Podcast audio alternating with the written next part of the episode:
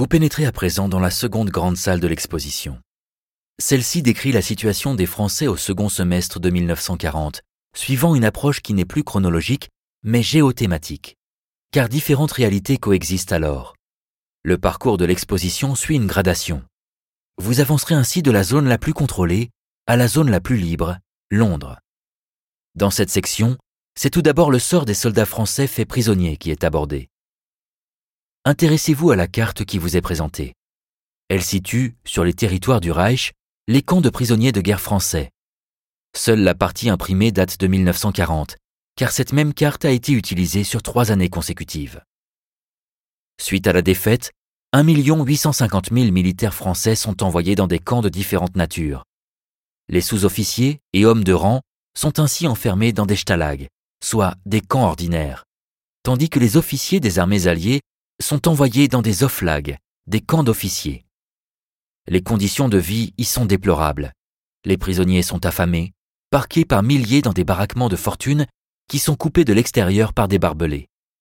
Près de 60% de ces prisonniers le resteront pendant cinq années, jusqu'à la fin de la guerre. Nous vous suggérons à présent d'écouter le témoignage de l'un de ces prisonniers tout en observant les objets exposés dans la vitrine. Léon Gautelan, capitaine du 17e régiment de tirailleurs algériens, est fait prisonnier du 20 juin 1940 au 16 août 1941. Il arrive le 19 septembre à l'Oflag 13A, près de Nuremberg, où il commence à rédiger son journal des jours de guerre et de captivité. Il écrit le 31 décembre. Dernier jour de l'année. Et de quelle année? La masse de souvenirs qu'elle a entassés en moi écrase, efface tout ce qui fut ma vie avant 1940. Cette terrible année est là, derrière nous, comme un monstre encore prêt à nous engloutir. Dégoûtante de larmes et de sang, frémissante des violences vécues, la poitrine grondante de tous les cris de mort, de tous les vacarmes de la poudre et des machines de guerre, les yeux flamboyants d'éclairs et de lueurs d'incendie.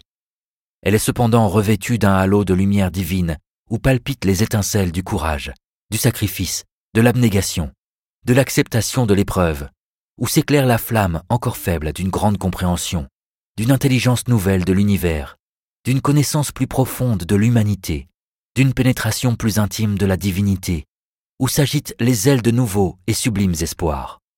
Et dans ce halo se dessinent des destinées plus nobles, plus hautes, plus conformes à la mission des âmes que ne furent jusqu'ici nos propres destins.